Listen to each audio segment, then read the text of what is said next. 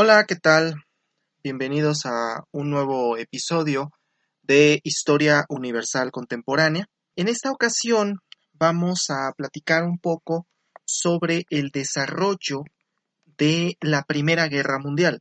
En primer lugar, antes de iniciar, la sesión pasada, el capítulo pasado, platicábamos de manera general sobre las causas de la Primera Guerra Mundial y cabe en gran medida hacer notar que la Primera Guerra Mundial era hasta 1939 la Gran Guerra y es importante también eh, que comprendamos que la primera y la segunda son dos conflictos que están íntimamente relacionados entre sí y por eso al momento de tratar el desarrollo de la primera vamos a ver algunas similitudes con la segunda y cuando en un momento dado tratemos de una manera más puntual la Segunda Guerra encontraremos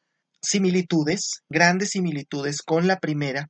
Hay que recordar que Adolf Hitler en algún momento decía que la más grande lección de la historia es que nadie aprendió las lecciones de la historia.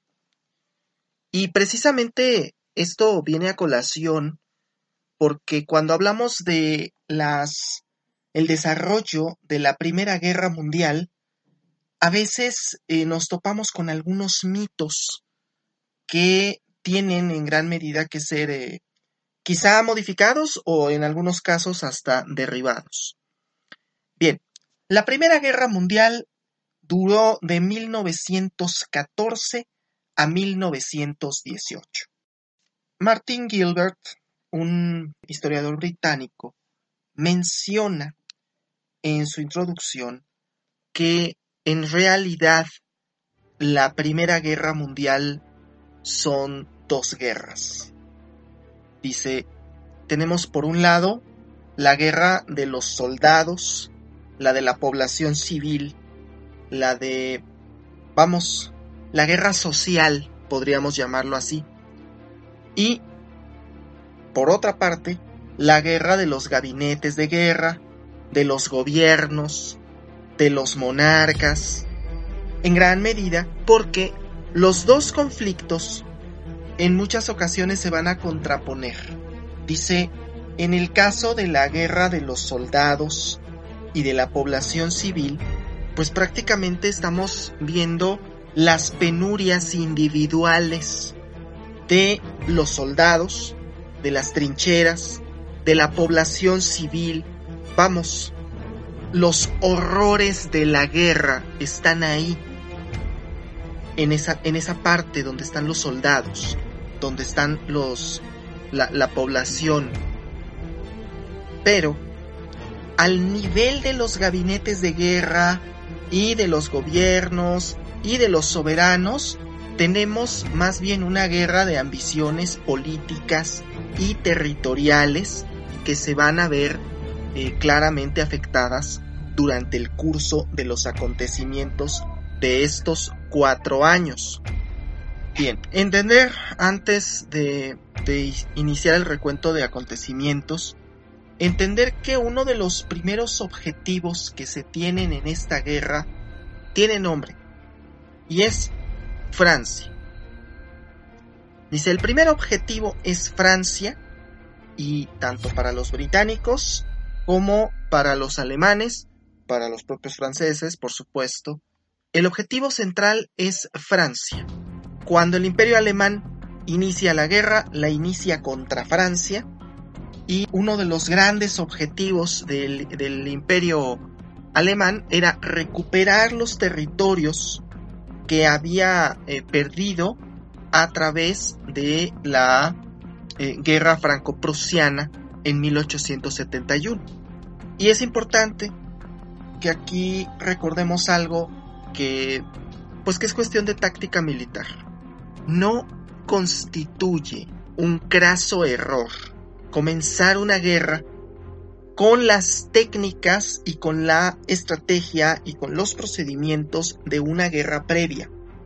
A veces suele asociarse, es que el error de Alemania, es que el error fue hacer la guerra como antes. Bueno, es que no constituye eso un graso error porque eso es lo que se tiene. La información que tenemos de la guerra anterior nos permite en gran medida y le permite al, ejército conocer cuál es la estrategia que funcionó o que no funcionó en, un, eh, en una ocasión anterior. Precisamente por eso es por lo que en la segunda habrá cambios y modificaciones en la estrategia. Algo en lo que estamos de acuerdo muchos historiadores es que Hitler seguía peleando la Primera Guerra Mundial cuando estaba peleando en la Segunda. Cuando lideró la Segunda, él estaba peleando la Primera. Y, esto es eh, evidente. Tratar de evitar los errores que se cometieron en la Primera. Por esas razones por la que podemos decir que la Primera Guerra Mundial ilustró la forma, las técnicas eh, militares que van a utilizarse en la Segunda Guerra Mundial. Y tenemos pues las fuerzas militares que están en conflicto. Por un lado, una Alemania con una gran fuerza militar, enorme fuerza eh, militar y una fuerza naval envidiable, francamente envidiable. El detalle que tendrá las fuerzas alemanas es quizá los recursos limitados, los recursos eh, de municiones, de alimento, que estarán limitados. E, es importante entender, los soldados de las trincheras del lado aliado eh, se quejaban de la calidad de los alimentos, se quejaban de la calidad de las balas, pero no se quejaban de que no hubiera.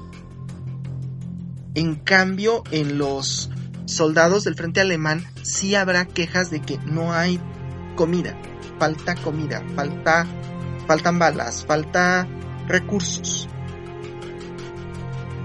El imperio austrohúngaro tiene una fuerza militar bastante endeble.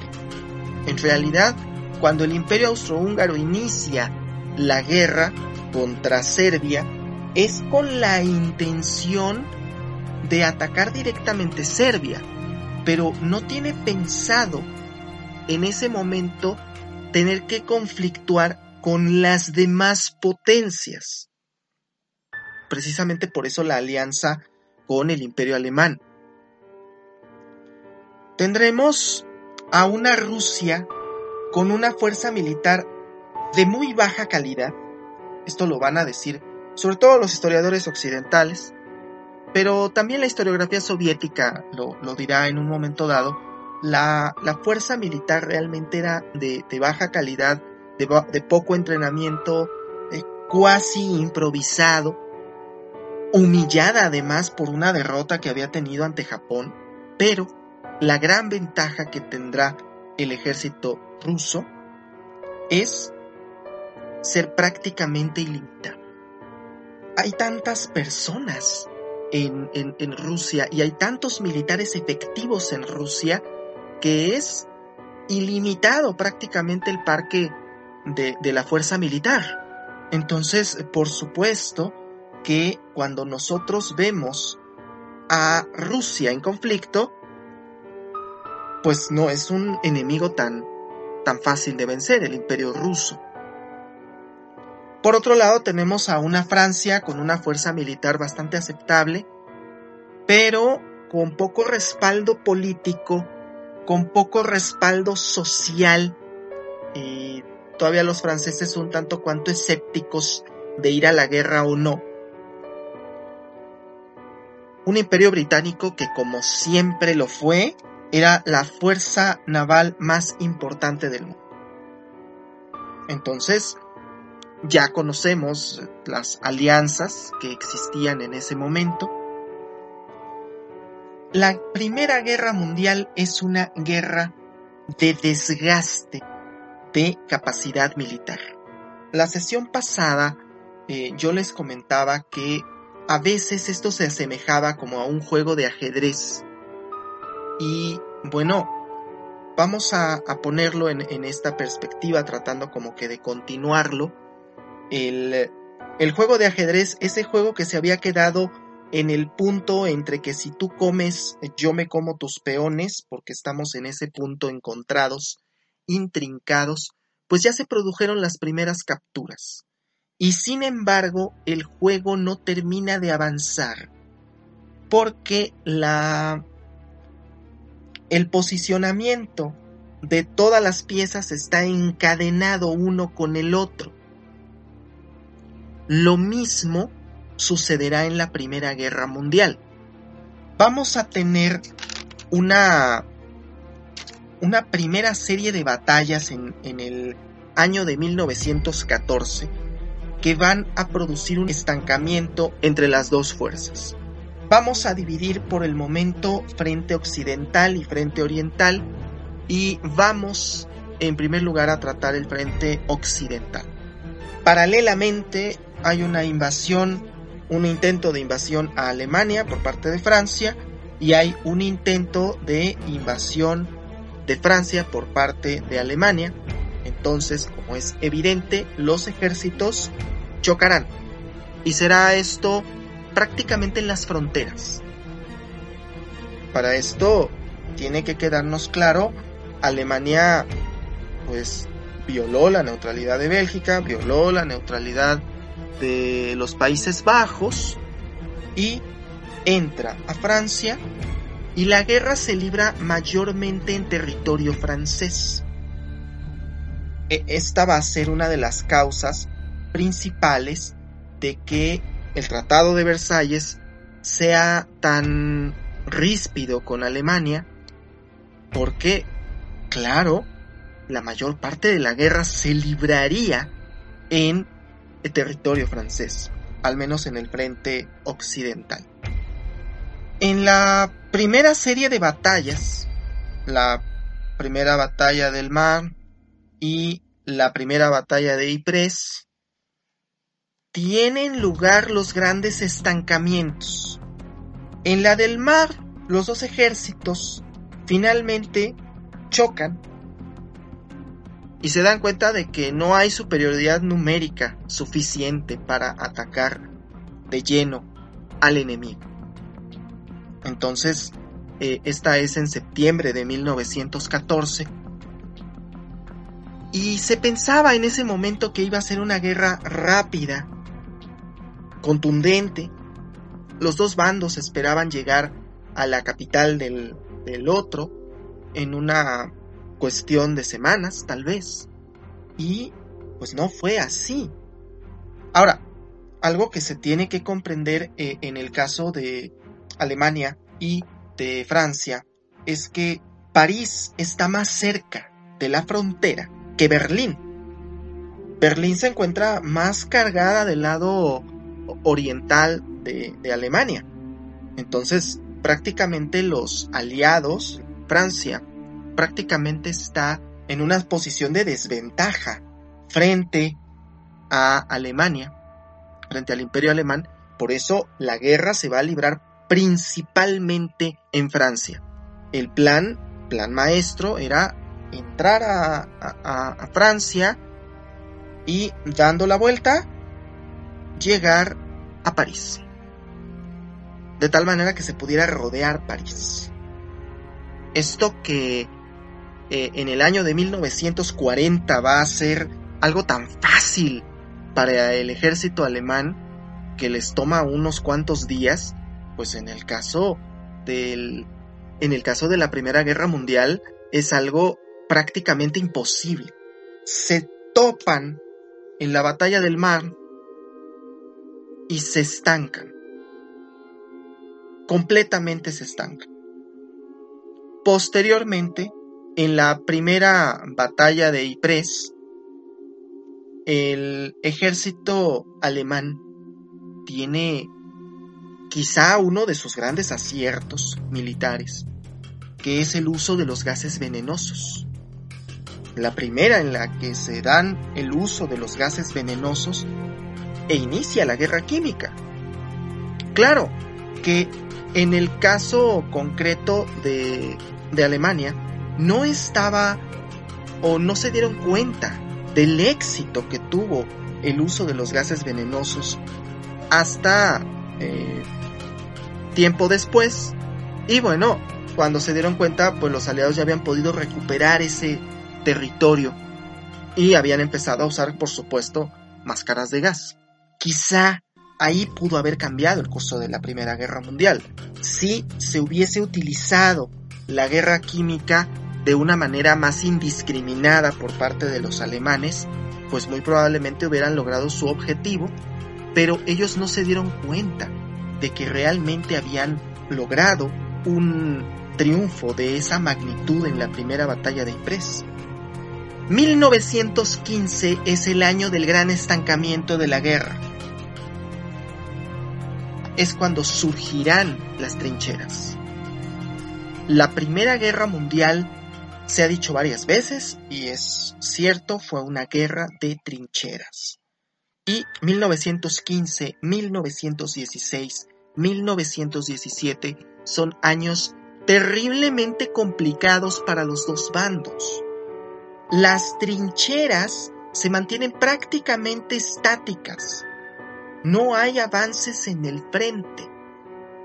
La tirada en gran medida era debilitar con el uso de artillería contra la otra trinchera y bueno, pues no se logró. Ninguno de los dos logra debilitar al enemigo de la manera en la que lo tiene pensado. E, en 1916 se libra la batalla de Verdún entre febrero y diciembre de 1916, una batalla de prácticamente 10 meses, y una de las batallas más largas de toda la historia, la, batalla de Verdún, y que termina siendo un empate completamente entre las dos fuerzas. Lo mismo sucederá en la batalla del Somme, cuya, cuyo objetivo era distraer de la batalla de Verdún, pues entre julio y noviembre de 1916 se librará esta batalla a lo largo del río Somme y también quedarán tablas, inclusive prácticamente quienes tienen el menor número de bajas son los alemanes. Es el punto en donde la guerra está completamente equilibrada entre las dos fuerzas. Ya para entonces, en el caso de Francia, tenía a las fuerzas expedicionarias británicas y ya tenía a, prácticamente soldados de todo el imperio británico peleando en ese frente. Y ese es el escenario en 1916, principios de 1917.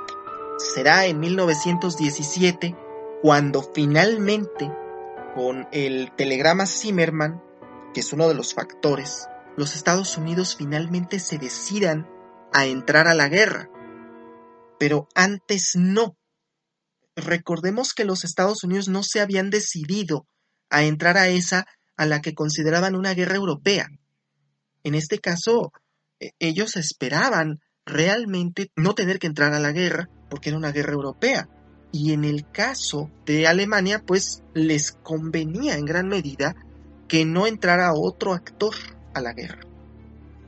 Ahora, uno de los grandes puntos que hay que entender de la Primera Guerra Mundial es que se libra una guerra de dos frentes, frente occidental y frente oriental.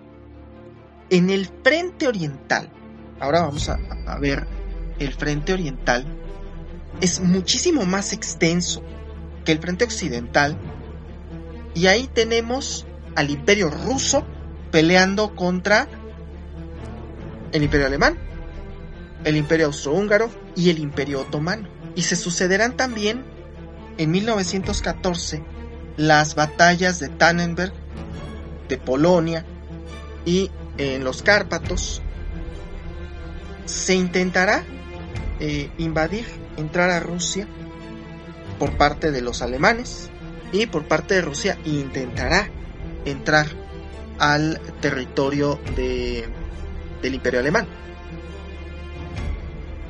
De hecho, cuando el imperio alemán invade Polonia, lo hace pues como un franco desafío y entrará en las fuerzas del ejército alemán a Polonia, que en ese momento era parte del imperio ruso, y se desatará el conflicto de, de una manera más abierta y reitero, es un frente muchísimo más amplio, muchísimo más largo, por lo menos el triple. De hecho, en 1915, el imperio ruso pedirá refuerzos, porque el imperio ruso está perdiendo, pedirá refuerzos a sus aliados, Reino Unido, y será de hecho una idea de Winston Churchill el enviar algunas tropas a través del estrecho de Galípoli para llegar al imperio ruso. Y bueno, este es un desastre militar colosal. Galípoli es una de las de los eventos más graves para los aliados porque no pueden enviar tropas, no pueden ayudar a su aliado que está perdiendo, que francamente está perdiendo, y bueno, estamos ahí en una grave complicación. En el caso concreto de Galípoli, además será un, una de las grandes decepciones para el gobierno de Winston Churchill. Churchill era en ese momento el primer lord del almirantazgo y lamentablemente ahí es donde él pierde ese grado y queda completamente desprestigiado. Su persona está completamente desprestigiada. Posteriormente, en 1915 comenzarán a retirarse los rusos. Y en 1916, eh, en Basilov, en la operación Basilov, intentarán retomar, regresar al, conflicto eh, y regresar a, a, las áreas que habían dejado ya libres, que de las que se habían tenido que replegar. Pero es aquí en donde llegará el año de inflexión de la Primera Guerra Mundial, que es 1917. Me voy a referir de manera particular a 1917 ahorita, pero eh, más adelante platicaré sobre otras implicaciones de ese año, que es quizá uno de los años más importantes del siglo. En 1917 entrará Estados Unidos a la guerra.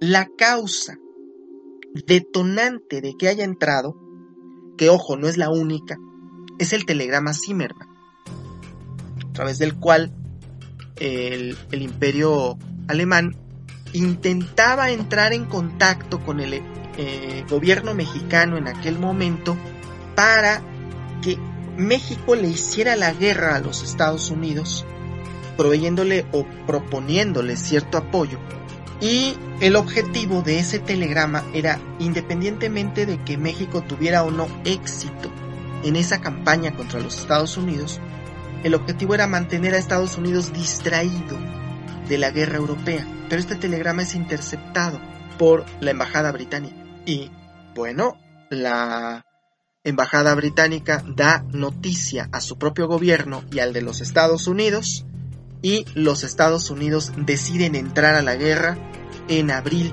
de 1917. Y por otra parte, ya desde 1915-16, Alemania barajaba la posibilidad de eh, provocar una revolución en Rusia.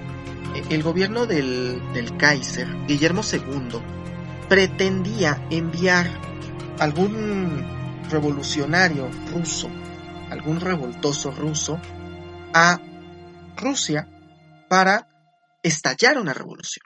Ya platicaremos en eh, posteriores episodios sobre la revolución de febrero y la revolución de octubre de 1917. Pero eh, debe quedarnos claro que es en gran medida acción del gobierno alemán del Kaiser el intentar enviar a alguien, en su momento enviarlo, para que estalle una revolución en el imperio ruso, porque sabían perfectamente que con su propio arsenal militar no les iba a ser posible una derrota efectiva contra Rusia. Por esa razón es por la que buscarán que estalle una revolución para que el gobierno resultante de esa revolución pueda pactar con Alemania o cuando menos ya no entrar al juego de la guerra. Es decir, pareciera que Alemania tiene una estrategia para sacar de la contienda a Rusia y mantener alejado a los Estados Unidos de la contienda. En el caso de Rusia les funciona bastante bien, pero en el caso de Estados Unidos no les funciona. Prácticamente les sale el tiro por la culata a Alemania y en abril de 1917 entrará Estados Unidos a la guerra. Por esa razón, se centrará ahora todo en el frente occidental porque en el caso del Frente Oriental a partir de 1917, pues se acabó. Pero en el caso del Frente Occidental, continúa y continúa habiendo bajas y, unas condiciones terribles en las trincheras, y se centrarán todos los esfuerzos ahí. Pero es importante entender, Estados Unidos había entrado a la guerra y no había tenido un conflicto previo. Tenía su, ejército intacto. Entonces, por supuesto que al enviar efectivos a Francia, estos efectivos están mucho mejor provistos que los soldados británicos.